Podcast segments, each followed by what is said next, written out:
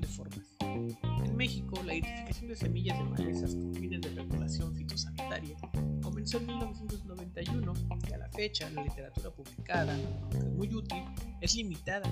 De hecho, hay muchos grupos de semillas dañinas en las que las especies están estrechamente relacionadas, lo que dificulta su identificación.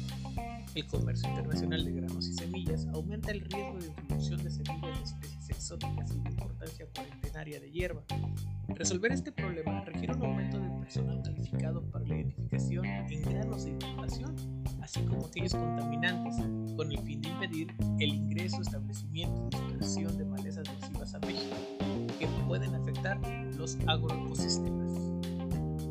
Comúnmente, el análisis de forma y tamaño es realizado por técnicos capacitados, quienes realizan inspecciones visuales o mediciones in situ para una clasificación adecuada y justa en la distribución.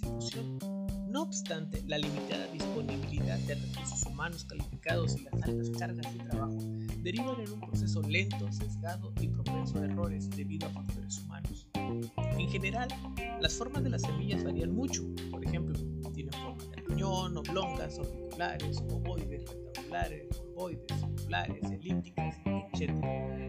Para clasificarlas, el análisis morfológico de las semillas incluye propiedades físicas o índices ya calculados, que son abordados de diferentes maneras.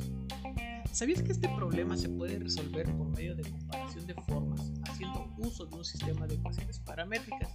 Pues este permite representar una curva o superficie en el plano o en el espacio mediante valores que recorren un intervalo de números reales, mediante una variable llamada parámetro, considerando cada coordenada de un punto como una función dependiente del parámetro. Podemos encontrar diversas formas que tienen una curva paramétrica asociada, desde las más conocidas como el círculo, r coseno de t, r seno de t, y la elipse, a por coseno de t, b seno de t. A formas más exóticas como el cardioide, a por 1 más coseno de t multiplicado por coseno de t, a por 1 más coseno de t por el seno de t, y la ovoide, a por coseno de t, b más c por el coseno de t que se multiplica por el seno de t. En donde t es el parámetro y a, b y c son las constantes que se deben de ajustar. Por lo anterior, el primer problema al que nos enfrentamos es la selección de la curva paramétrica adecuada. Por este motivo, se debe tener un conocimiento bien establecido forma de la semilla, así como de la curva paramétrica que mejor se le aproxima, lo cual hace que esto sea un trabajo multidisciplinario. Y una vez que seleccionamos la curva que mejor describa la morfología de esta semilla, hacemos uso de una serie de fórmulas matemáticas que nos ayuden a encontrar las constantes A, B y C que mejor se ajusten, tales como mínimos cuadrados y Levenberg-Markov. Recordemos que el método de mínimos cuadrados, desarrollado por Karl Gauss, es un método que nos permite plasmar la suma de los errores cuadráticos como una función y el método de Levenberg-Markov es un método numérico para encontrar los ceros de una función.